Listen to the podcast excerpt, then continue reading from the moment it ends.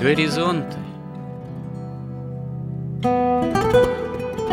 Авторская рубрика протерея Андрея Спиридонова и Георгия Лодочника Люди, явления, события –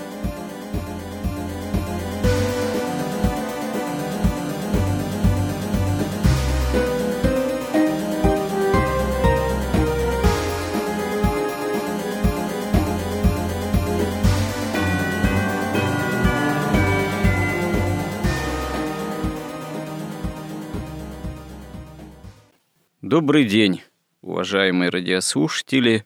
В эфире радио «Благовещение» и в нашей постоянной авторской рубрике «Горизонты» я, протерей Андрей Спиридонов, и мой добрый собеседник Георгий Лодочник. Продолжаем наши разговоры о тех или иных бытийных, так громко и скажем, темах, которые нас интересуют. Ну и, судя по всему, интересует многих слушателей, потому что есть ряд живых откликов на наши передачи. И действительно мы стараемся говорить о том, что нам самим интересно с христианской точки зрения, чтобы как-то немного попытаться разобраться, что с нами, как христианами, в современном мире происходит. И вот мы сейчас продолжаем некий цикл бесед, озаглавленный э, как «О смысле жизни». И погружаясь, можно сказать, в этот связанный со смыслом жизни понятийный ряд, если так можно выразиться, мы подошли к тому, что современная, скажем так, антропология, то есть учение о человеке, понимание человека, как светская так и, собственно говоря, христианская, такая своего рода философия, она, в общем, последние, ну, можно сказать, столетия более-менее активно разрабатывает тему о, скажем так, человеке как существе таком энергийном. Ну, не просто как и некая автономная эссенция, субстанция, как это, в общем-то, на протяжении далеко не одного столетия, западное богословие в особенности, и западная же философия рассматривала человека, что в конечном счете привело к определенному серьезному гуманитарному, смысловому и философскому кризису, потому что если рассматривать человека как такую автономную достаточно от Бога, в первую очередь, единицу, то кризис все равно потом оказывается неизбежен. Человек легко оказывается головой угла, мерой всех вещей вместо Бога. Вот Бог как-то отодвигается на второе, десятое место, как это говорится, выводится за скобки, а потом человек, который оказался мерой всех вещей, он оказывается способен для того, чтобы переделать свою жизнь в лучшую сторону, ну, оказывается способен легко миллионы себе подобных поубивать, чтобы якобы человека же осчастливить. Со всем этим, собственно говоря, сам человек и столкнулся, в особенности в 20 столетии, и с этим столкнулась и, собственно говоря, более-менее современные философские дисциплины, и богословие тоже стало перед необходимостью осмысливать то, что с человеком вообще происходит, происходило и может происходить. Ну, это как есть, да, поговорка, что как писать стихи после Освенцима, Однако возникает вопрос, а как философствовать или богословствовать тоже после этого самого Освенцима. Ну, собственно говоря, к Освенциму-то и привел, можно сказать, такой позитивистский атеистический гуманизм, и это, в общем-то, тоже для христианского сознания становится понятным. И вот рассматривая уже человека, стараясь рассматривать как существо не замкнутое, не автономное все-таки, а именно понимание такой вот энергийное, что называется в современном таком богословствовании или философии, оно и подразумевает, что на самом деле человек э, в своей сущности это далеко не автономное существо. Это как раз-таки существо, вершина творения с способностями, как святые отцы говорят, логосами, заложенными в человеческой природе, причем не только природными логосами, ну, как, например, мы находим у преподобного Максима Исповедника, еще и логосами ипостасными. То есть э, Бог в такую личностную уже природу, ну это, наверное, не совсем точно сказано, личностная природа, а помимо природы человеческой общей, он заложил еще и применительно к каждому человеку способность э, именно к э, такому личностному развитию, которое его делает открытым к богообщению, делает открытым к обожению. И вот, вот в этом, собственно говоря, и залог такого энергийного понимания человека. Есть вот именно в современном таком философствовании, богословствовании понятие антропологической границы – Собственно говоря, вот эта граница, она пролегает между человеком, как, возможно, замкнутым или, наоборот, разомкнутым в этом смысле существом, и миром духовным, и Богом, и миром ангельским, и миром демоническим. И, собственно говоря, только духовные практики способны действительно человека за эту антропологическую границу чисто человеческого бытия, замкнутого, выводить. Но применительно к христианству мы скажем, что это вот есть практики, э, скажем так, верные, истинные, применительно к другим нехристианским практикам духовным возникают вопросы – куда они человека на самом деле выводят. Но то, что могут тоже вывести за антропологические границы, это да. Плюс, как некоторые современные тоже социологи, публицисты, философы говорят, э, видимо, в какой-то степени вот существование современного виртуального мира – благодаря современным там, цифровым технологиям, это тоже человека в какой-то степени подводит границы его вот этой вот антропологической, чисто человеческой, но вывести все равно не способна. Ну, может быть, ставят где-то все-таки на грани. Вывести не способна современные виртуальные технологии, потому что они на самом деле создают не иную реальность, а псевдореальность, имитация каких-то якобы других реальностей, но учитывать это тоже необходимо.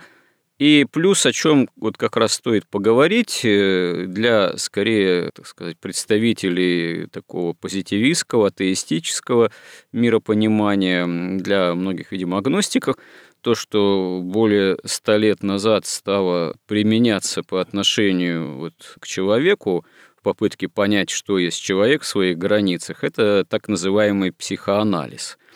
Психоанализ, ну вот начиная с Фрейда, его там последователей, вот Юнга, Фромма и так далее. Это именно попытка тоже обозначить некие человеческие границы бытийные, антропологические, применительно к тому, что в психоанализе называется бессознательным.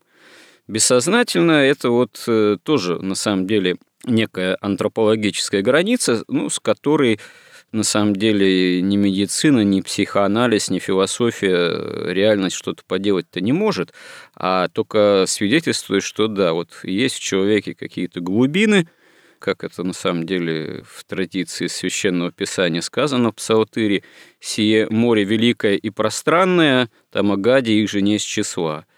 Ну вот, э, начиная в особенности с Фрейда – психоанализ, он как-то пытался и до сей поры пытается классифицировать эти бессознательные, можно сказать, порой и разрушительные, и греховные, и страстные глубины в человеке, и не только классифицировать, но наметить какие-то пути, описывая это все, классифицируя, пытаться найти какие-то пути выхода из тех или иных тупиков, в которые человек легко впадает, когда он, ну, собственно говоря, с этим, собственно, бессознательным сталкивается.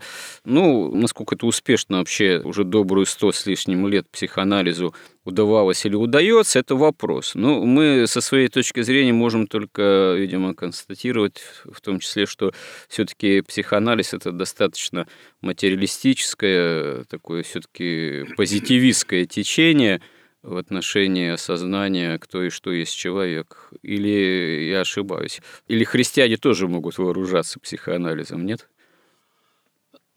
Ну, во-первых, у христиан уже там тысячи лет есть свой психоанализ или своя такая психология. Аскетика. Ну, в том числе аскетика, да, которая знает, как устроен человек, как устроена его душа, и поэтому, в принципе, конечно, прибегать к психоанализу христианину никакого смысла нет. Но вот что такое психоанализ, э, все-таки вот... Почему он так популярен-то стал в 20 столетии? Ну, его открыли только в 20 столетии, и когда Фрейд, уже будучи там более-менее уже известным, первый раз прилетел в Америку, он на стадионе как бы пошутил. Они не знают еще, какую чуму я им привез. Виктор Пелевин, у него есть там книжки, где он писал совершенно точно, что современным миром управляют с помощью дискурса и гламура. Про гламур мы уже да. как-то упоминали, но вот дискурс для этого гламура, да, он в основном и есть психоанализ. И просто психоанализ – это такое средство, на самом деле, управления людьми, когда у них отняли Бога, правду и ведут их по такому каинскому пути. Вот если так опять вспомнить, вот что мы видим. Мы видим, что законы разума, они в жестком противоречии находятся с законами нашего мира, природы, которую мы видим. Потому что с точки зрения разума смерть как бы безумна, да, войны тоже не нужны, страдания, смерть, болезни, вот эти пищевые цепи. Казалось бы, все это абсолютно неразумно, но тем не менее это есть. И вот, начиная еще с Авеля и Каина, происходит вот такое разделение. Кто считает, что что все-таки является основой мира? Или вот законы разума абсолютные, а по какой-то причине законы нашего мира стали не соответствовать законам разума. Или наоборот, законов разума в принципе не существует, а есть законы только вот этого мира, которым они даже не считают, что он падший. Вот есть такой мир, вот у него такие законы. Вот законы, вот конкуренция, вот пищевые цепи, вот побеждает сильнейший, что мы не видим, когда смотрим, мы не видим никого выше человека, и особенно себя мы не видим никого выше. Поэтому но раз человек не один в мироздании, надо законами все это регулировать. Ну, примерно вот такой подход. Главное в том, что человек отрицает, в принципе, он вынужден отрицать первичность разума. И, соответственно, все, что выше человека, как бы отрицается абсолютно. И человек именно впадает в состояние вот этой автономии. А когда он впадает в автономию, в эту, он отрезает все те энергетические потоки, информационные потоки, истину, которой он просвещается, да, он все это отрезает. И он начинает искать как бы истину, проблемы. И вот ведь Фрейд начал заниматься этими исследованиями, исследуя неврозы, когда, казалось бы, нормальный человек, он не в тюрьме, никто его не мучает, он здоров, и у него есть питание, и все есть, но он страдает от нервозов. Стал разбираться, откуда это берется. Но поскольку он считал, что Бог есть, но Бог придуман людьми, как проекция, так сказать, в какое-то вот в это в совершенство, как проекция из нашего вот такого падшего мира в мир вот совершенного разума. Это типа есть как некая человеческая идея, Бог, идея Бога. Ну да, то есть он, он придуман человеком, да, он, конечно, не может ни спасать, ни лечить, никак Ну, не то есть на самом деле это все равно атеизм. Не просвещать, ну, конечно, атеизм. Абсолютно, разумеется, атеизм. Вот если, например, Каин, он понимал, что там есть Бог, но он делал сознательный выбор, что, ну, хорошо. Дело в том, что когда Каин, например, говорит, что, ну, хорошо, вот этот мир, в котором я живу, он и есть настоящий мир, мне не нужно никакого спасения, и ну, раз какие-то законы разума там не соответствуют моему миру, то вроде как они мне и не важны. То есть в этом смысле он не был атеистом, но он все равно делал ставку на то, что есть то это уже, конечно, совершенный атеизм, потому что они начинают искать истоки вот этих вот проблем, начинают искать чисто вот в человеческом разуме. Даже не в разуме, а как бы в мозге. То есть предполагается, что ну, вот этот вот разум, который у человека есть, он с эволюцией как-то накопился, там какие-то сложные нервные связи в мозгу возникают. И вот как раз, когда эти связи реализуются, и человек, как бы у него появляется такая иллюзия мышления. Хотя вот сейчас недавно вышла книжка, называется «Пластичность мозга». И написал ее Норман Дойч. То там уже совершенно тоже научно и экспериментально доказано, что не структура мозга определяет мысли, а мысли определяют структуру мозга. То есть если там какие-то даже после инсульта большие участки мозга совершенно разрушены, это не значит, что человек утратил эти вот способности, за которые отвечали эти участки мозга. Угу. Мозг перестраивается, эти функции исполняет за счет тех участков мозга, которые остались целыми. То есть еще зависит от личной установки человека. Ну, просто как опять... Строя мышления его, да? Например, молится он или не молится, в том ну, числе. Разумеется. Если он молится, он, во-первых, еще и энергию получает, благодать, нетварную энергию, и, конечно, совсем другое происходит у него, чем если он замкнулся в себе. И там даже, например, такой поразительный эксперимент, что вот человек, который был слеп от рождения, никогда не видел, взяли видеокамеру, сделали такую пластину – где такие были как бы штыречки, хм. и там, где черное, штырек вибрирует, а где светлое, он не вибрирует, а серое, он немножко вибрирует. И вот эту вот вибрирующую картинку, передающую изображение, приложили там к спине, и он начинал видеть. То есть отсутствие самого вот этого органа, глаз, который должен видеть солнечный свет, мозг вот эту вот информацию от тела мог интерпретировать, и он начинал видеть и видеть в перспективе, и он начинал говорить, что происходит. То есть на самом деле уже и научно доказано и ясно, что ну вот, например, вот э, опять же священник э, Владимир Соколов он говорит, что мышление происходит вне мозга, а мозг это тот орган, где вот это мышление, как бы чистое духовное а, мысль соединяется с телом, да, когда она передается через нервное окончание уже в тело, да, он то просто такой переходник, что ли. Поэтому мы немножко забежали вперед, но то, что уже все вот это изначально, из чего исходил психоанализ, что он уже даже доказано, что это совершенно не соответствует реальности, но суть его все-таки достаточно проста на самом деле. Вот опять же психология христианства, она утверждает, что человек состоит, как бы у него душа состоит из... Есть разум, есть дух, как высшая часть души, и есть сердце. И в этом сердце как раз сосредоточены желания человека, его там, в том числе страсти, желания, эмоции, как он на все реагирует и в том числе действие инстинктов, как бы на самом нижней части.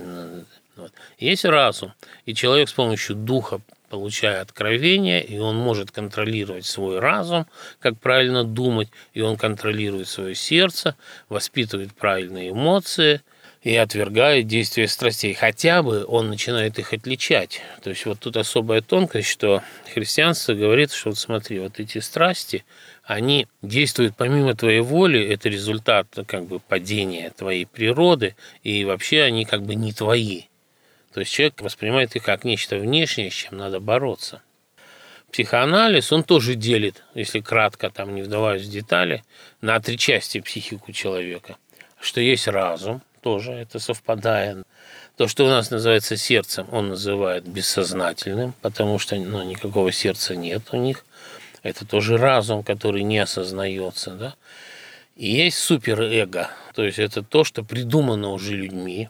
Вот это проекция Бога, или вот, как он иногда говорит, что это такие идеи, которыми элиты, манипулируя, управляют массами, что вот вы должны там то, что мы называем традиционные ценности, вечные ценности, что это все придумано для того, чтобы элиты управляли массами. И вот эти страсти, то, что у нас называется страстью, у них называется ну, вот тем, что работает в подсознании. В конце концов, они пришли к выводу, что человеком движет э, психоанализ, я имею в виду. Две основные такие силы. Первое – это сексуальное влечение, а второе – это стремление к уничтожению. Ну да. Это именно то, что мы видим в Голливуде. Две основные педали – Эрос и Танос. Секс, смерть, секс, смерть. Ну и в перемешку, конечно, с главным новым богом это как бы деньги. Да? То же самое мы видим и тогда в этом свете психоанализа мы понимаем творчество Звягинцева, да, там Кирилла Серебренникова и всех остальных. Потому что они как раз вот эти все то, что у них называется в психоанализе суперэго, то есть то, что вот напридумано, Звягинцев называет это культурой. Что вот это надо снять наносное, и мы увидим вот это вот животное, вот эти, животное бессознательное начало, которое стремится постоянно к совокуплению и какому-то разрушению, вот он настоящий человек.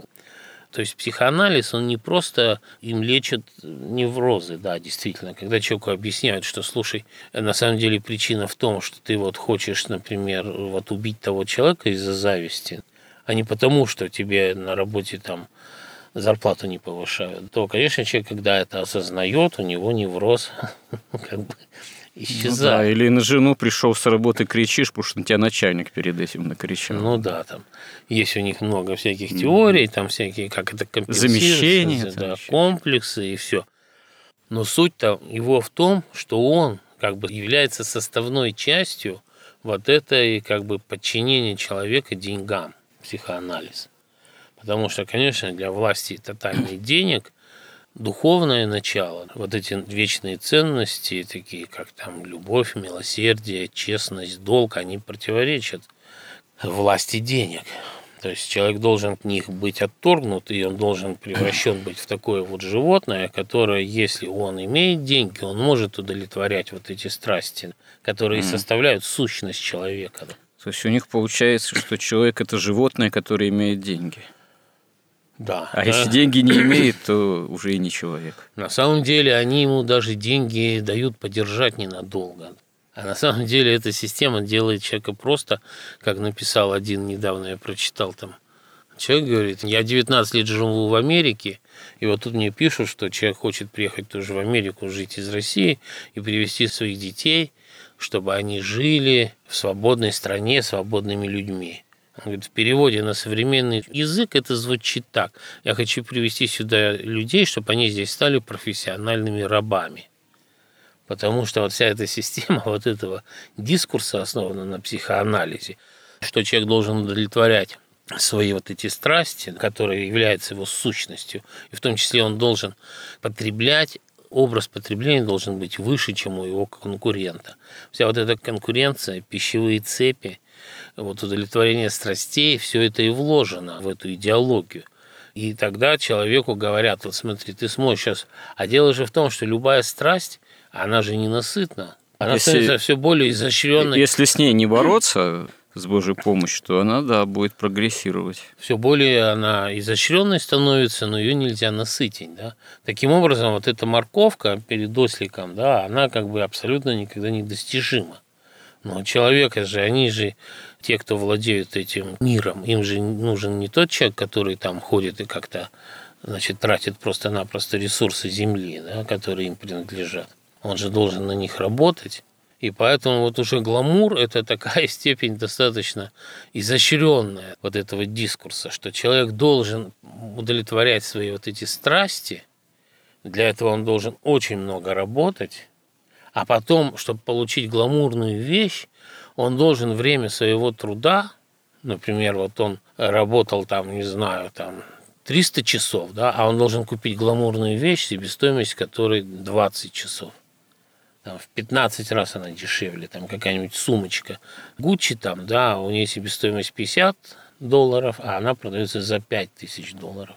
Но зато продается-то не сумочка, а продается вот это ощущение гламура, вот этого превосходства над другими, которое тоже вот в этой как бы иерархии гламура и наслаждения, она тоже как бы бесконечна. Ну, иллюзия продается. И, да продается по психоанализу вот решение вот этих вот неврозных проблем зависти и все. Это все связано в один такой как бы комплекс. Да? Когда человек подчиняется, и он выходит на работу, мало того, он еще считает себя свободным человеком.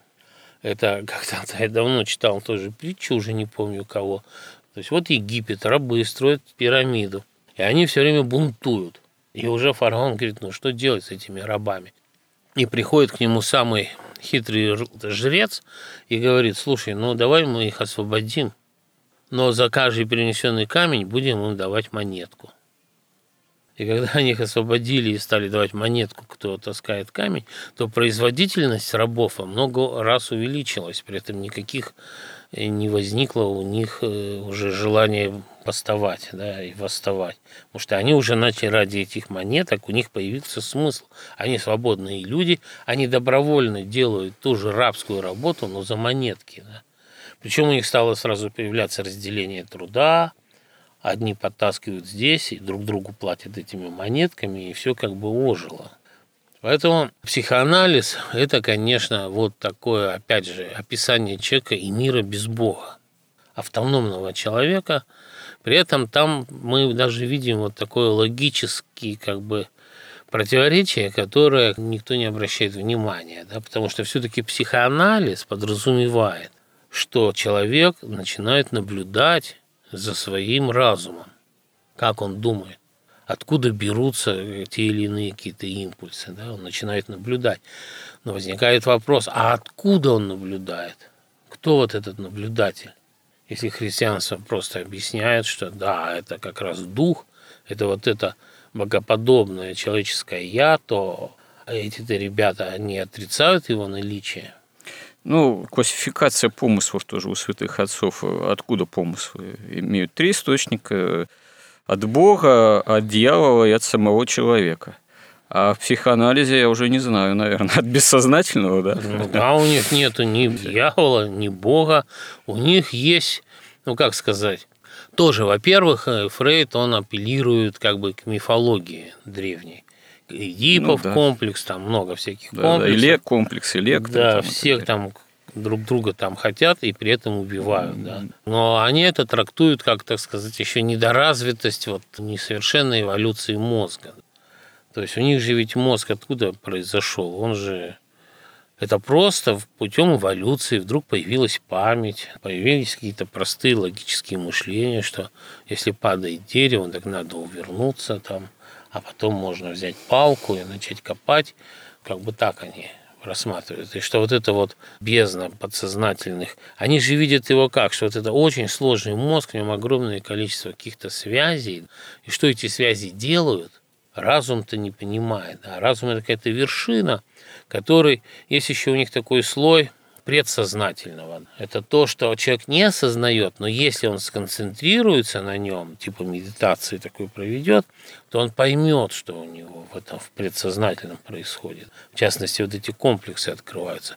Но сама глубина вот основного айсберга, она в принципе недоступна, так сказать, вот этой части сознательной.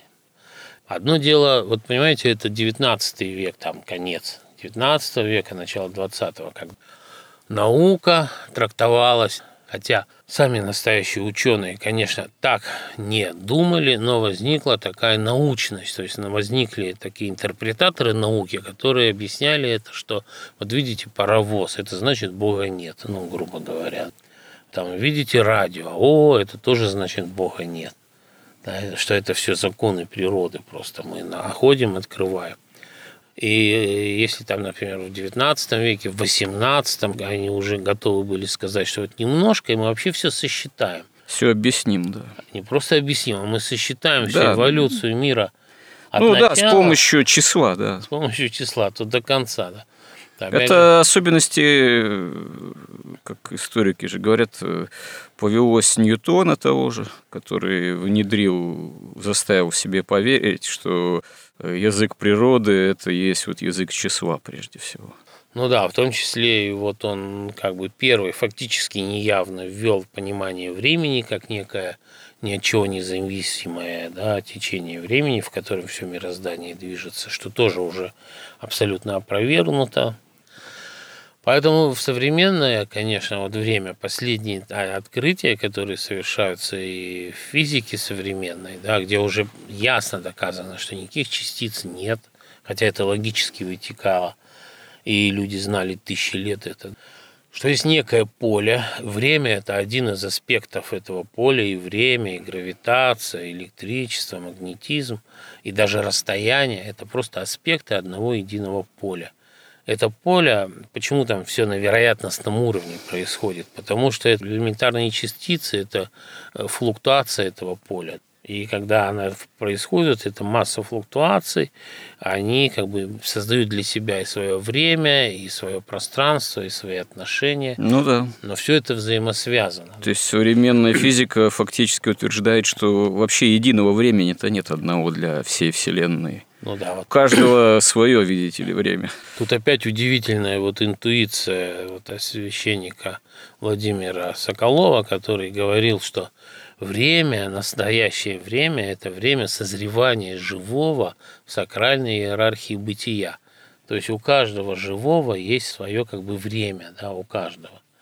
И поскольку если мы находимся рядом, то наши времена примерно совпадают. Но время движущее, кто-то того, кто движется медленнее, чем того, кто не движется, кто выше у того медленнее или наоборот быстрее, чем тот, который внизу, и много вот это, то есть вот эта теория Эйнштейна относительности, это теория вообще абсолютной относительности, что, что вообще... Она сама относительна. Ну да, то есть на самом деле понятно, что причинно-следственные связи, они движутся сверху вниз только.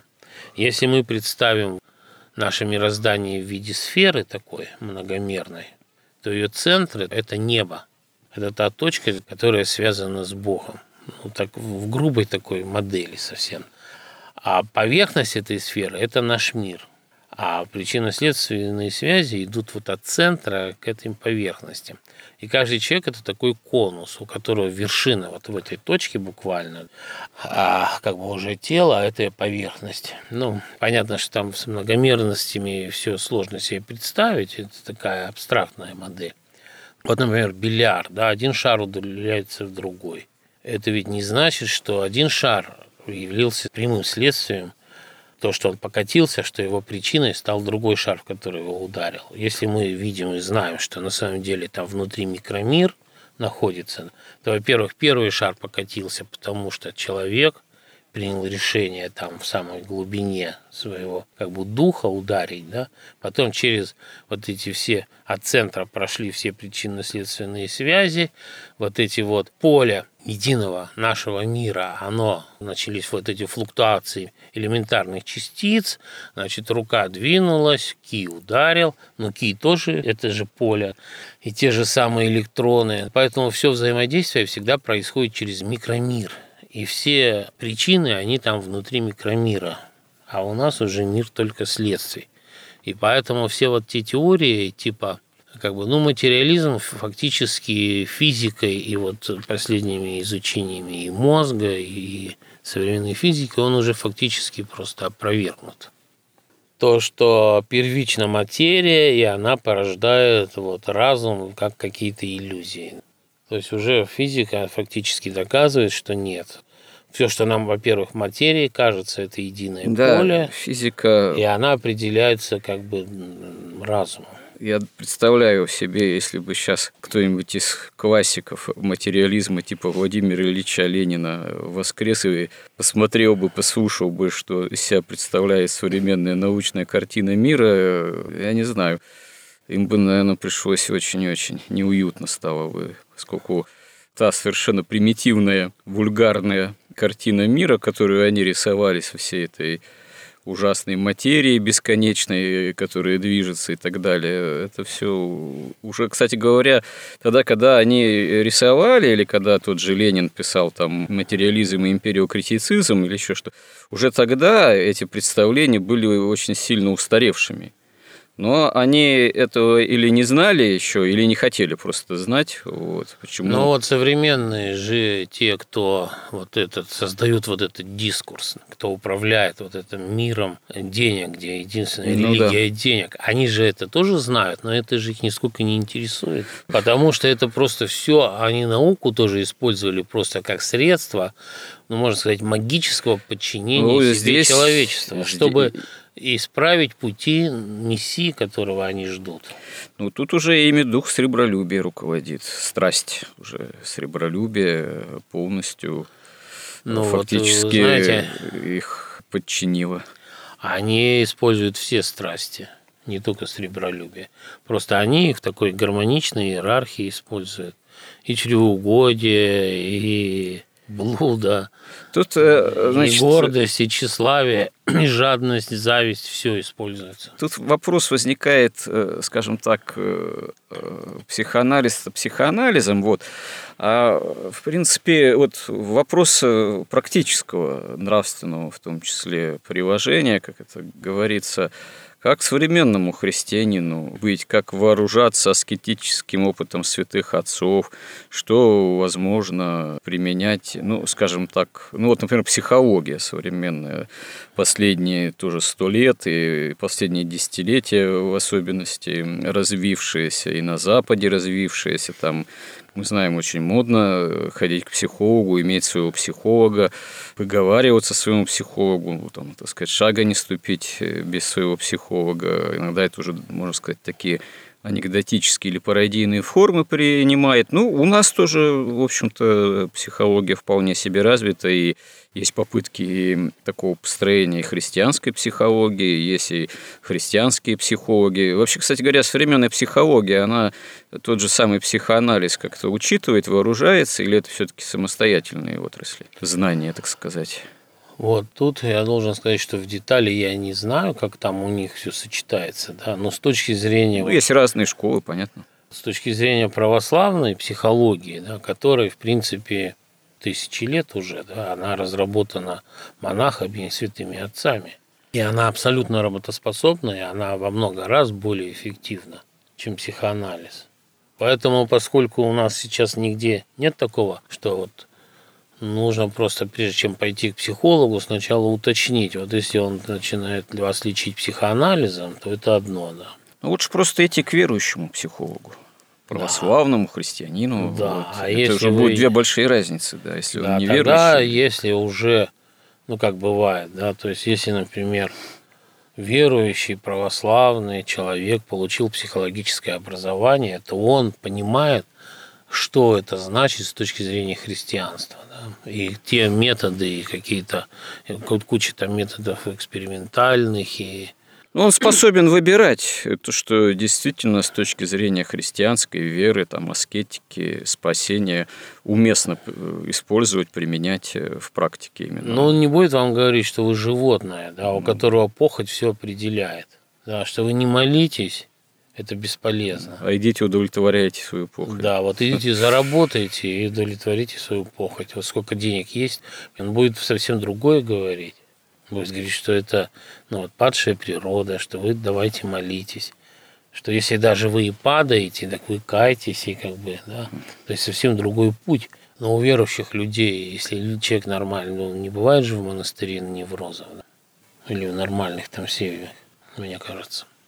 Ну, упрощать тоже, наверное, не стоит. Бывает, наверное, всякое. И в монастырях, наверное, бывает, и у монахов может быть какое-то нездоровье свое. Вот, и в семьях, как говорится, бывает не без уродов, в семье не без урода. Но в целом, конечно, если человек, христианин, вооружается верой желанием исполнять евангельские заповеди, у него гораздо больше возможностей, шансов, и не просто шансов, вообще сама эта прекрасная возможность выстроить свою жизнь в нормальном, человеческом, добром качестве, вот, и выстроить ее в перспективе вечности. И в этом смысле опыт святоотеческий, аскетический, борьбы со страстями, он э, очень даже может послужить непосредственно на пользу всего этого. А плюс, если еще и какие-то современные вот наработки христианских психологов здесь тоже учитывать будут этот опыт и предлагать его в таком, ну, скажем так, более для обычного человека, далеко не всегда искушенным вот, в чтении там, древних святых отцов, потому что это тоже довольно непростая, скажем так, задача.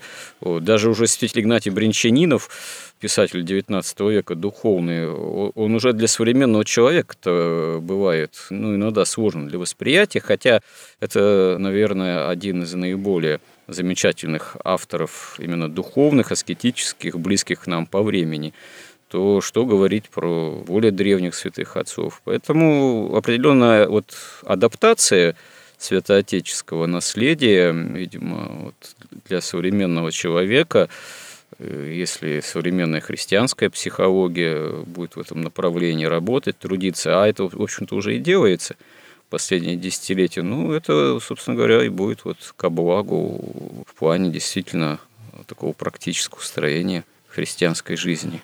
Ну да, вот сейчас даже и в области психиатрии, вот в соответствии вот с этими открытиями, да, то есть открываются совсем другие пути, то есть не с помощью лекарств и химии как бы блокировать какую-то работу мозга или затормаживать ее, а как бы находить, если какие-то проблемы есть, с помощью как бы вот такого обучения мозга, да, решаются они, не с помощью химии. И поэтому, ну и хотел бы сказать, что в принципе в рамках вот религии, не только даже христианской религии, но в рамках какой-то вот даже буддизма, все-таки можно вполне находить вот это гармоничное, уравновешенное состояние личности без неврозов. Ну, если ставить именно только эту целью, то да. Ну, психоанализ же ну, начался, да. как бы вводился как борьба с неврозами. Mm-hmm. Другое дело, что он превратился в средство разрушения культуры всего и порабощения людей, которым говорят, что они свободны, но они работают ради ну, социального своего статуса. Видимо, он не случайно появился как раз во время, когда все эти революционные, можно сказать, разрушительные, катастрофические процессы и начали происходить в Европе, в особенности да. в России. Одно, видимо, как-то другому тут нет, но соответствовало. Возникла же потом вот эта идеология культурной революции, она же основана на идеях Маркса, совершенно материалистических, и на идеях э, Фрейда – когда их совместили, ну да. возникла культурная революция. И вот плоды мы ее сейчас уже видим с ужасом. Да, ну что ж, я не знаю, как у нас э, сама тема о смысле жизни, мы ее уже исчерпали или еще нет? Какой у нас будет следующий сюжет, если Бог даст, будем живы и здоровы?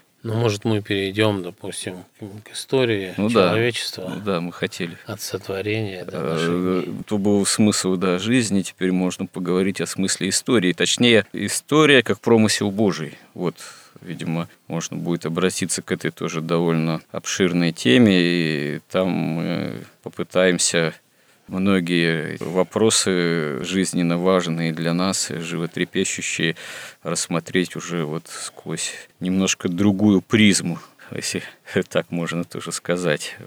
Ну, будем живы тогда. Продолжим. Храни Господь. Горизонт на радио Благовещение.